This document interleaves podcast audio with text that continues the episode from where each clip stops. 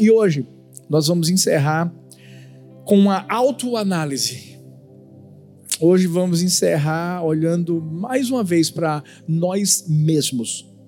Por isso que o tema dessa mensagem é em que fase você está? Qual é a fase que nós estamos nessa jornada da maturidade? Se tem algo que eu tenho aprendido é que na jornada da maturidade existem etapas. E cada etapa precisa ser bem vivida. Por isso que nós não podemos pular etapas. Temos que vivê-las da forma que devemos vivê-las, a fim de que possamos superá-las, progredir e alcançar justamente essa maturidade que Deus tanto deseja que nós tenhamos. Quando a palavra do Senhor fala lá em 2 Pedro 3,18 que nós precisamos crescer, crescer na graça, crescer no conhecimento de Deus, é justamente isso que Deus quer trazer ao nosso coração é que a nossa vida vai ser um eterno aprendizado, onde nós vamos entender que sempre vai haver um degrau a mais para a gente subir e alcançar o propósito que Deus tem para a nossa vida. Por quê? Porque se nós não passarmos pelas etapas que temos à nossa frente, nós não vamos ter crescimento. E isso é para qualquer área da nossa vida, seja na vida secular, seja na vida familiar, seja na vida financeira, seja na vida profissional, seja na vida espiritual, ministerial, na jornada com Cristo. Se não passarmos pelas etapas que temos que passar, não iremos crescer. Existe uma passagem aqui em Colossenses 2, versículos 6 e 7, que fala sobre crescimento espiritual. Diz assim: Ora, como recebestes Cristo Jesus, o Senhor, assim andai nele, nele radicados e edificados e confirmados na fé, tal como fostes instruídos, crescendo em ações de graças. Ou seja, esse texto está falando de etapas que nós vivemos desde o momento em que nós entregamos a nossa vida a Jesus. Por isso que diz assim: como recebestes Cristo Jesus. Eu não sei se você lembra do dia em que você entregou a sua vida a Jesus. Quando você fez aquela oração reconhecendo que Ele era o Senhor, que Ele era o Salvador da sua vida.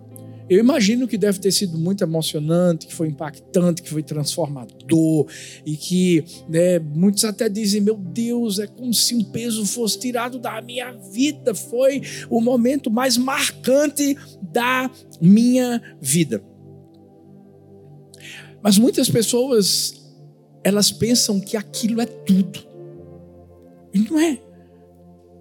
Partir do momento que nós entregamos o nosso coração a Jesus, a nossa vida cristã deve e tem que ter uma continuidade.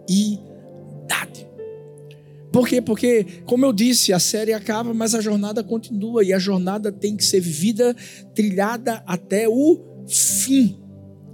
O que aconteceu lá atrás, quando nós entregamos a nossa vida a Jesus, não foi um evento limitado ao dia em que tomamos essa decisão. Não, não. Por isso que o texto vai dizer que a gente tem que criar raízes que a gente tem que estar edificado, que a gente tem que estar firme na fé. Por quê? Porque se alguém que entrega a vida a Jesus não tem um progresso ou uma evolução, você sabe o que, é que vai acontecer? O diabo vai se levantar com tudo. O inferno vai se levantar contra a sua vida. Para quê? Para tentar te empurrar de volta para o mundo. Não sei se você se lembra da parábola do semeador. Nessa parábola, a palavra mostra justamente de o semeador que está ali a semear, uma semente cai né, na beira do caminho, outra é, cai no meio de pedras, outra no meio de espinhos e outra numa, numa boa terra. E, e essa parábola fala justamente sobre isso. Né, as três primeiras sementes lançadas é, é, mostram que a pessoa não deu continuidade ao processo que estava vivendo, ou seja, não alcançou a maturidade, parou no meio do caminho. Por isso que a gente precisa cuidar da nossa vida e a gente precisa crescer, vivendo etapa por etapa, buscando a maturidade. Thalita esses dias falou sobre Davi. Davi, Davi ele cresceu. Por isso que ele se tornou um rei. Paulo cresceu. Por isso que ele se tornou um grande apóstolo e um grande pregador do Evangelho.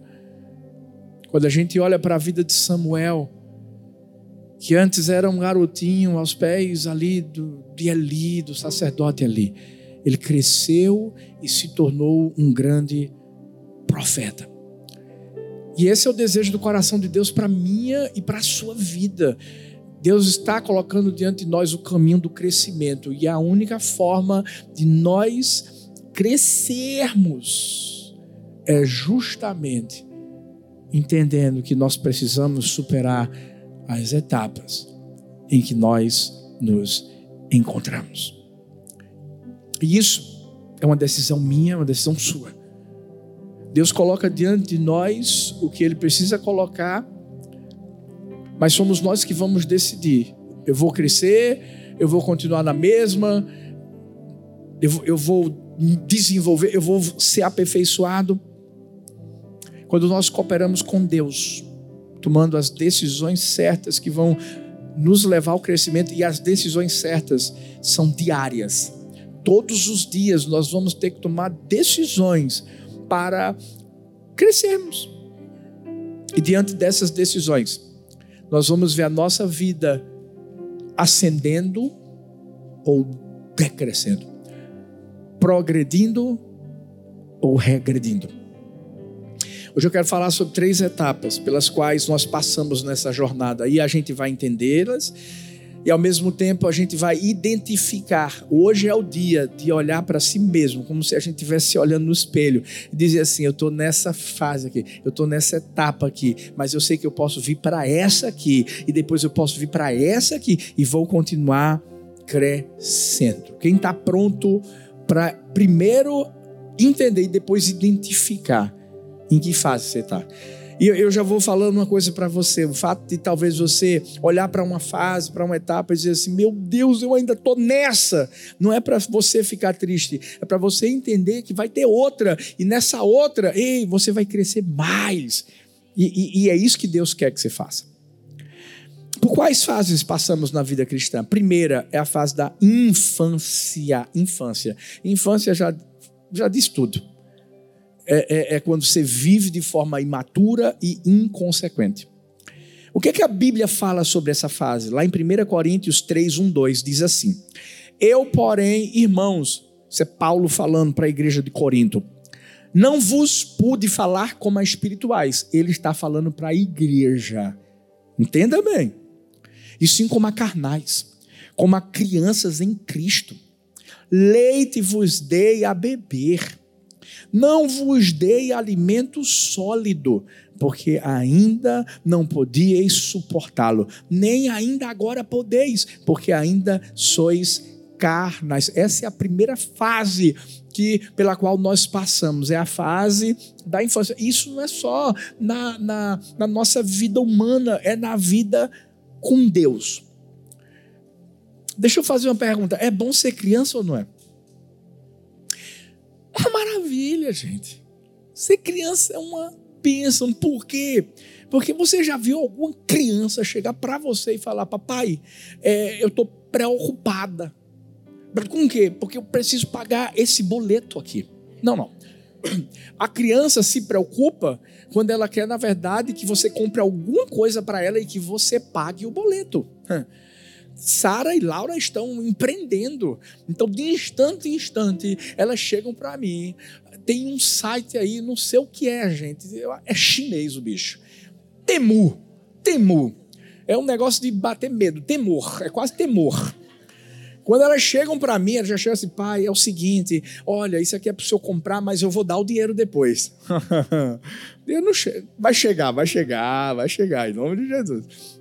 Mas criança não está preocupada com boleto. Criança não está preocupada com absolutamente nada, com a forma que vai falar. Ou, ou, ou. Não, ela está ela tá querendo brincar, ela quer viver uma vida leve, quer viver uma vida livre, quer curtir a vida. De certa forma, vivem uma vida inconsequente. Mas por quê? Porque é imatura. Porque não sabe lidar com certos tipos de coisas de assuntos. Esses dias eu cheguei para Helena, foi o aniversário dela, ela ganhou um dinheirinho. Quando eu, ela estava com 29. Não, era 30 e pouco, alguma coisa assim. Eu não sei de onde veio esse dinheiro todo. Mas eu sei que ela ganhou um dinheirinho. E aí eu disse assim: Filha, que dinheiro é esse? É teu? Ela, ganhei de presente, pai. Eu, Glória a Deus. Então eu fui ensinar ela um dos maiores princípios da vida. Para que a gente nunca deixe com que o dinheiro domine o nosso coração. Eu disse assim, filha, vamos tirar o seu dízimo e a sua ofertinha daqui. Quando eu falei isso para ela, essa menina começou a chorar. Ah! Eu não sabia se eu ria ou se eu ficava sério. Porque foi tão assim do nada. Ah, não, pai, meu dinheiro não. Eu disse, calma, filha a gente vai dar para Deus e Deus vai me devolver o meu dinheiro. Gente, eu estou falando para vocês, foi desse jeito. E eu tive que ensinar ela, mostrei tudo direitinho até que, glória a Deus, o Espírito Santo convenceu. O engraçado é que ela foi para o colégio um dia. E aí ela levou uma bolsinha com o dinheiro dela. Eu disse: Filha, esse seu dinheiro aqui vai se perder. Deixa eu fazer o seguinte: Deixa eu levar para casa, vou guardar aqui no bolso do papai. E depois eu te dou. Eu contei o dinheiro na frente dela, 29 dólares. Eu fui para casa, deixei ela no colégio, fui para casa, voltei para pegá-la. Quando eu voltei para pegar, a primeira coisa que ela fez foi: cadê o dinheiro? Eu disse, filha, papai deixou o dinheiro em casa. Não, meu dinheiro. Eu disse, calma, tinha 29 dólares. Não, não, não, 25. Eu disse, filha, eram 29. Não, eram 25, pai. Eu disse, filha, deixa eu te dizer, 29 é mais do que 25. Ela, é? Ah, então tá bom. Por que eu estou falando isso? Criança, ela ainda não tem a maturidade para viver coisas que só adulto vive. Ela toma escolhas e decisões imaturas. E a pergunta que eu quero fazer para mim e para você hoje é: será que a nossa postura tem sido de alguém que ainda está na infância? Paulo fala aqui que existem coisas que a criança não pode suportar. Será que a gente está agindo como criança? Às vezes a gente está dizendo assim: Deus me dá isso aqui. Deus está dizendo assim: não dou porque você é criança. Qual é o pai que pega a chave de um carro e dá para uma criança? Qual é o pai ou a mãe que vai colocar uma faca para a criança cortar carne na mão dela? Sabe qual é o pai ou a mãe que vai deixar a criança na, frente de um fogão, do fogo, para fazer comida sem que esteja sendo supervisionada? Sabe por quê? Tem muitas coisas que as crianças não podem ter porque elas faltam uma coisinha chamada maturidade. E às vezes eu posso dizer uma coisa para mim para você, porque eu estou falando para todo mundo aqui. Tem coisas que Deus ainda não nos deu, porque ainda somos crianças. Qual é a fase da vida que a gente está? A criança faz o quê? Só faz reclamar. Ela não é? A criança só faz criticar, a criança desobedece, a criança compete. E olhe que segue a lesta. Qual é a atitude que eu e, e você estamos tomando na nossa vida cotidiana, no nosso trabalho, na nossa família, na igreja? A mãe de Tiago e de João queria que um ficasse à direita e o outro à esquerda. Quando Jesus ouve isso, Jesus diz: Ah, é assim, é? Vamos ver se eles conseguem, então, beber do cálice que eu vou beber. E, vocês sabem quem eram Tiago e João? Foram aqueles que disseram assim: quando os samaritanos não quiseram receber bem Jesus, disseram assim: Vamos orar para que caia fogo do céu. Que criança é assim. Criança está querendo mal das outras pessoas. Criança, se mexer com o brinquedinho dela, vai virar bicho. Qual é a fase que a gente está? E às vezes a gente está dizendo, Deus, me dá, Deus, eu quero isso, Deus, eu, eu quero essa posição. Deus está dizendo assim: não vou dar, não. Não vou dar, porque você é criança ainda, filho. E, e eu sei que se eu te der, você vai estragar tudo. Por isso que Paulo diz assim: que para a criança é só leitinho. O alimento sólido é para quem é maduro. Sabe, durante essa, essas esses quatro domingos a gente está batendo na mesma tecla e de forma muito intencional. Sabe para quê? Para a gente amadurecer, gente. Para a gente parar. Ei, vamos, vamos sair do berço. Bora, bora, bora deixar a chupetinha de lado. Vamos parar de usar fralda, mamadeira. Não, não, não, não. Vamos crescer. Sabe, quando a Bíblia fala no original é, é, grego mesmo sobre infância, é, a palavra teknós, que, que são todos os filhos recém-nascidos, bebezinhos, criancinhas. É por isso que João 1, 12 e 13 diz assim: Mas a todos quantos, quantos receberam, deu-lhes o poder de serem feitos filhos de Deus, a saber, aos que creem no seu nome, os quais não nasceram do sangue, nem da vontade da carne, nem da vontade do homem, mas de Deus. Está falando de um bebezinho, de um recém-nascido no sentido espiritual. Mas aqui nós vamos perceber que esse bebê vai, vai ter que crescer, vai ter que se desenvolver. É por isso que vem a, a, a vivificação espiritual, a santificação.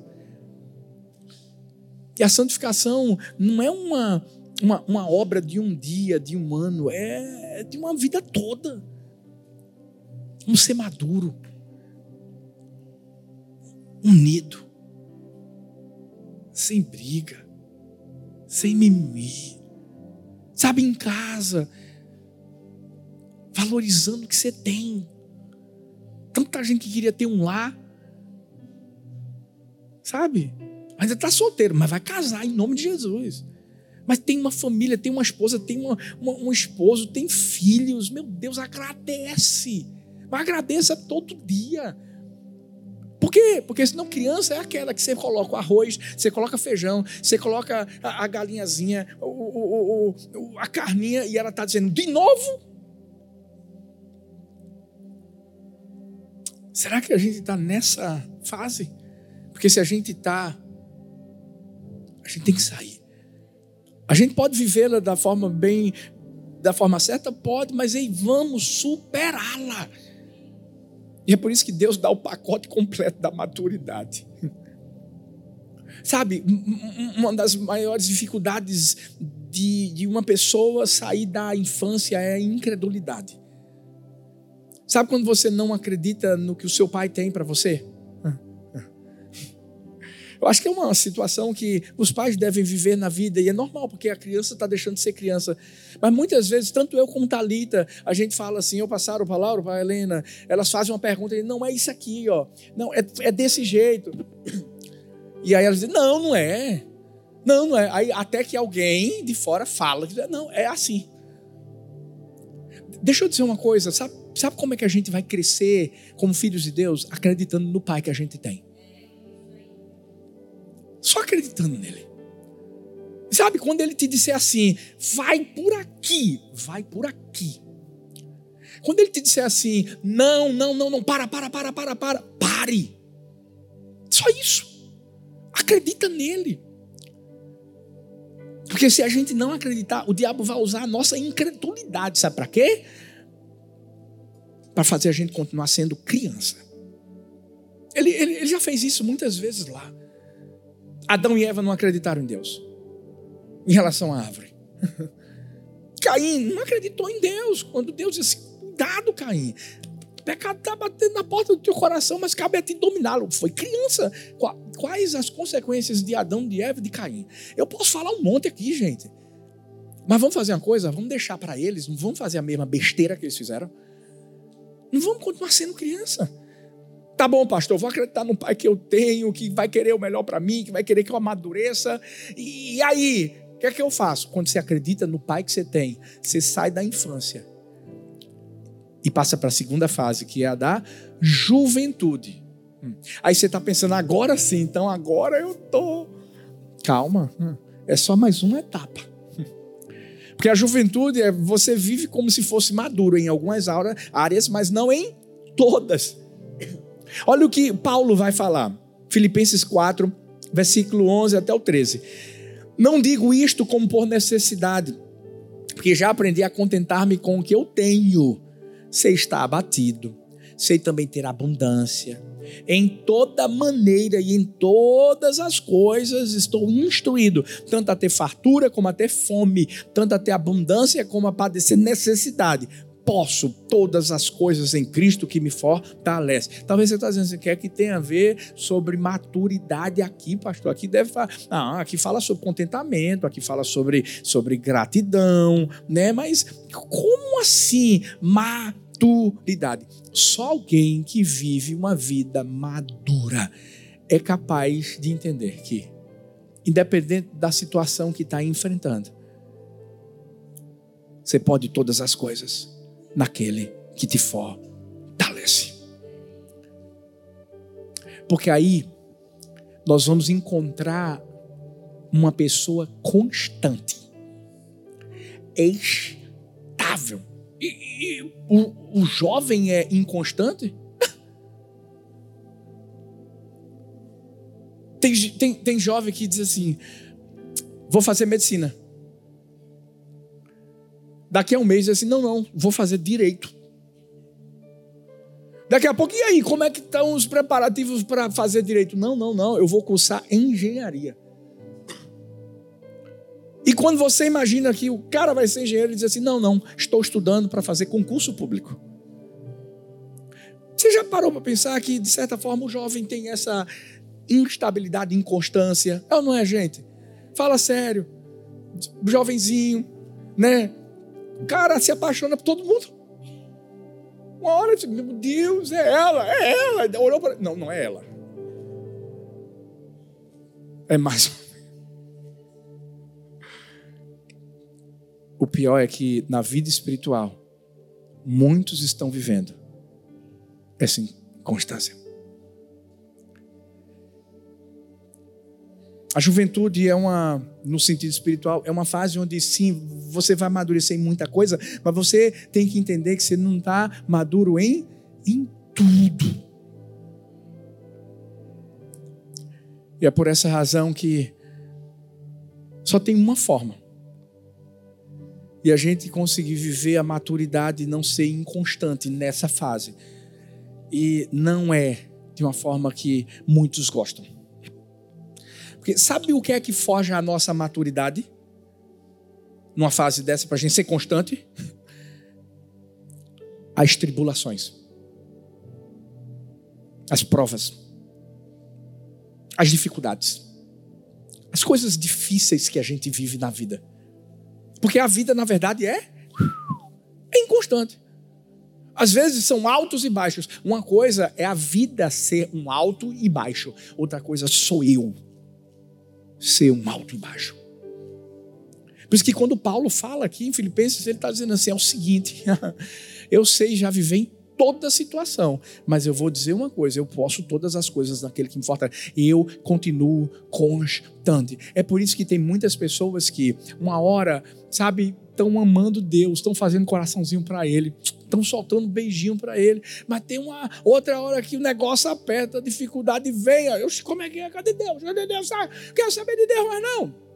Quantas pessoas talvez nos desviaram da presença de Deus por causa disso? Talvez você está aqui hoje e um dia você amava Deus, você estava coladinho com Ele e agora não está mais. Por quê? Por causa da dificuldade que você enfrentou.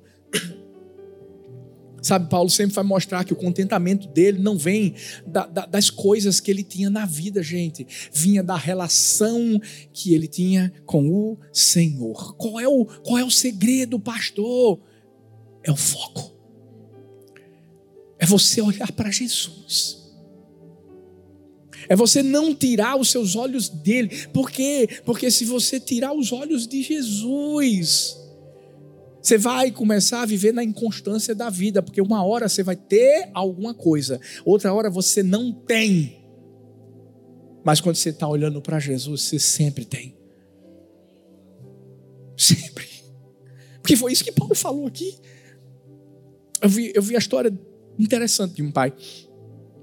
Esse pai era muito rico.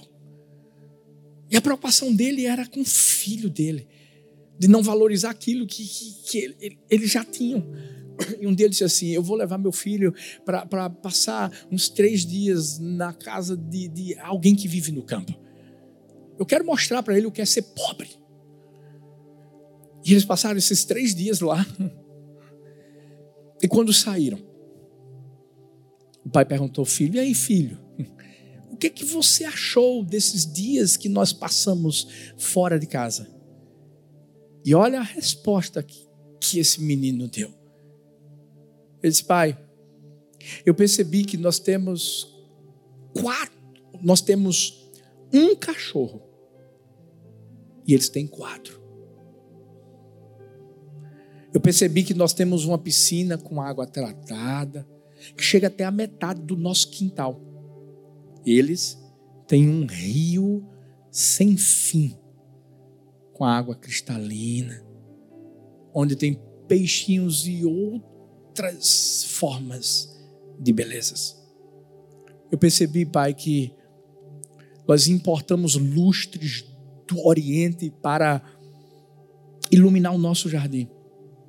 E eles têm estrelas, a lua para iluminá-los. Eu percebi que o nosso quintal chega até o muro, o deles chega até o horizonte. Pai, nós compramos a nossa comida, nós esquentamos no micro-ondas, eles cozinham em fogão a lenha. Ah, Pai, eu ouço minhas músicas no CD, MP3, eles ouvem a sinfonia de pássaros sapos, grilos.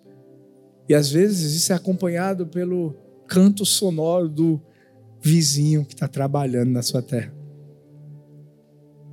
Pai, engraçado que para a gente se proteger, a gente vive rodeado de muro, de alarme. Eles não, eles vivem com as portas abertas, protegidos pela amizade dos seus vizinhos.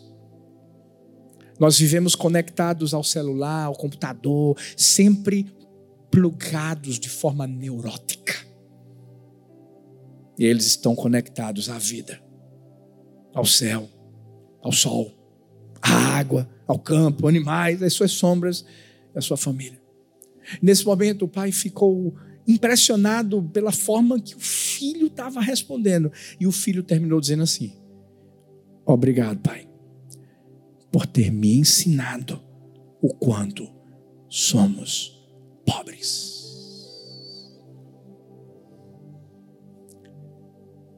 Meu Deus. Quando a gente entende que nossa riqueza não é essa. É aqui, ó. É aqui dentro. E aquilo que está aqui dentro, a gente pode passar para fora para as outras pessoas. Aí a gente não vive mais na inconstância de eu tenho, então eu vou estar com Deus. Ah, eu não tenho, eu não quero mais Deus. Não, não, não, não. Para amadurecer. Venhamos e convenhamos, todo mundo aqui vive momentos difíceis. Todo mundo aqui já viveu dificuldades que se você tivesse que contar, mas, mas a gente continua tendo um pai que cuida, que olha para mim, para você, e só quer que a gente amadureça através de quê? Dessas, dessas situações. É isso mesmo. Está na hora da gente virar adulto. Está na hora da gente entender que nosso foco tem que ser realinhado. É só olhar para Jesus. Ah, mas como é isso, pastor? Olhar é muito subjetivo. E olhar para Jesus e olhar para a palavra. É ouvir o que Jesus fala para mim, para você, pela palavra. Quando o Salmo 123 diz, versículo 2: Como os olhos dos servos estão fitos nas mãos dos seus senhores, e os olhos da serva na mão da sua, de sua senhora, os nossos olhos estão fitos no Senhor nosso Deus, até que se compadeça de nós. Eu posso dizer uma coisa: Ele nunca vai nos abandonar, porque é a Bíblia que fala isso. Ele, ele nunca vai nos deixar sozinhos. Ele nunca vai deixar faltar absolutamente nada. Tá por quê? Que ele prometeu que estaria comigo e com você. Uhum. Qual é a fase que a gente está? Infância? É juventude? Estou na juventude, pastor, então bora para a fase adulta. Que é a última. Que é aquela pessoa que já vive de forma madura Efésios 4, versículos 13 e 15 diz assim: Até que todos cheguemos à unidade da fé, ao conhecimento do Filho de Deus, ao homem perfeito, à medida da estatura completa de Cristo, para que não sejamos mais meninos inconstantes, ó. Levados em roda por todo o vento de doutrina, pelo engano dos homens que com astúcia enganam fraudulosamente. Antes, seguindo a verdade, seguindo a verdade em amor cresçamos em tudo naquele que é a cabeça, Cristo. Nós temos, nós temos que deixar de ser tecnós, lembra? Do grego, criancinhas. Nós temos que nos tornar um ruiós, ou seja, alguém maduro. Sabe qual a receita para a verdadeira maturidade? Está aqui, ó. Chegar à unidade da fé, chegar ao conhecimento do Filho de Deus, chegar a ser homem perfeito à medida da estatura de Cristo. Como é que vai acontecer isso, pastor? Com uma palavrinha chamada perseverança. Tem que entender que a gente precisa continuar crescendo até o fim. Por isso que Tiago vai falar no capítulo 1, versículos 2 ao 4. Meus irmãos, tende por motivo de toda alegria o passardes por várias provações, sabendo que a provação da vossa fé, uma vez confirmada, produz perseverança. Ora, a perseverança deve ter ação completa, para que sejais perfeitos e íntegros. Olha que coisa interessante, as provações são expedientes divinos para nos fazer mais parecidos com Cristo. E somente dessa forma é que a gente pode viver o que a Bíblia diz aqui, se alegrando nas provações. Por quê? Porque o nosso caráter está sendo produzido. Hum. É mais ou menos assim. Quando você vai treinar, você treina grupos específicos de músculo. E quanto mais você treina esse grupo específico de músculo, mais eles vão se desenvolver. Talvez você está dizendo assim: meu Deus, por que isso está acontecendo agora de novo comigo? Mas, meu Deus, por que isso aqui está acontecendo? É porque esses são os músculos que Deus quer que sejam desenvolvidos na sua vida. Sabe para quê? para você ser um exemplo. Porque Jesus foi. assumiu a forma de servo, ele esvaziou-se a si mesmo, ele foi obediente, obediente, obediente até o fim. Para morrer o quê? Morte de cruz. Sabe para quê? Para mostrar que ele tinha amadurecido. Ele foi uma criança numa, na, na forma humana de falar. Ele foi um jovem. Ele foi um adulto. E ele deixou o exemplo para que eu e você pudéssemos entender que nós também podemos ser conhecidos pelas marcas da maturidade. Perseverança para quê, pastor?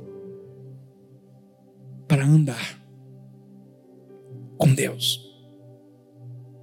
Para entender que você depende dele. Por isso que a Bíblia vai mostrar para mim e para você. Paulo vai dizer em Filipenses 3,12: Não que já tenha alcançado o que seja perfeito, mas eu prossigo para alcançar aquilo para o que fui também preso por Cristo.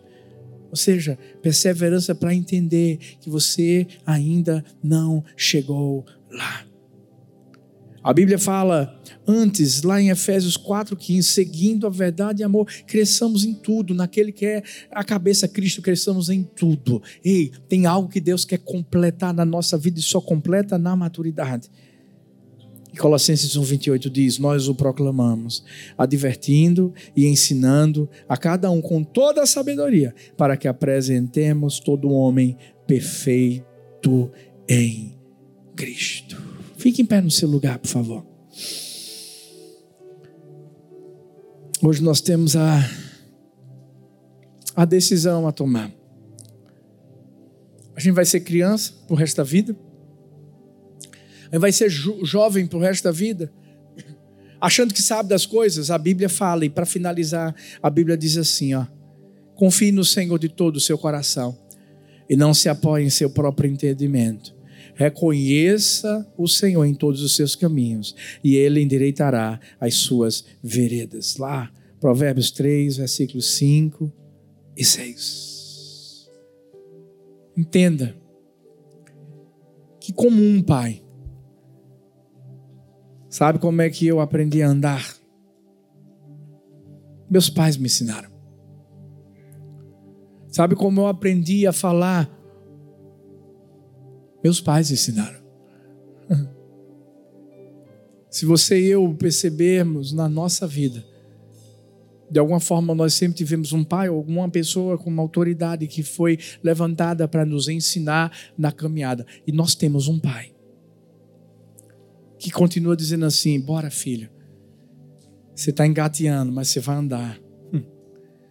Você está andando, mas você vai correr. Hum. Você está correndo, mas você vai voar.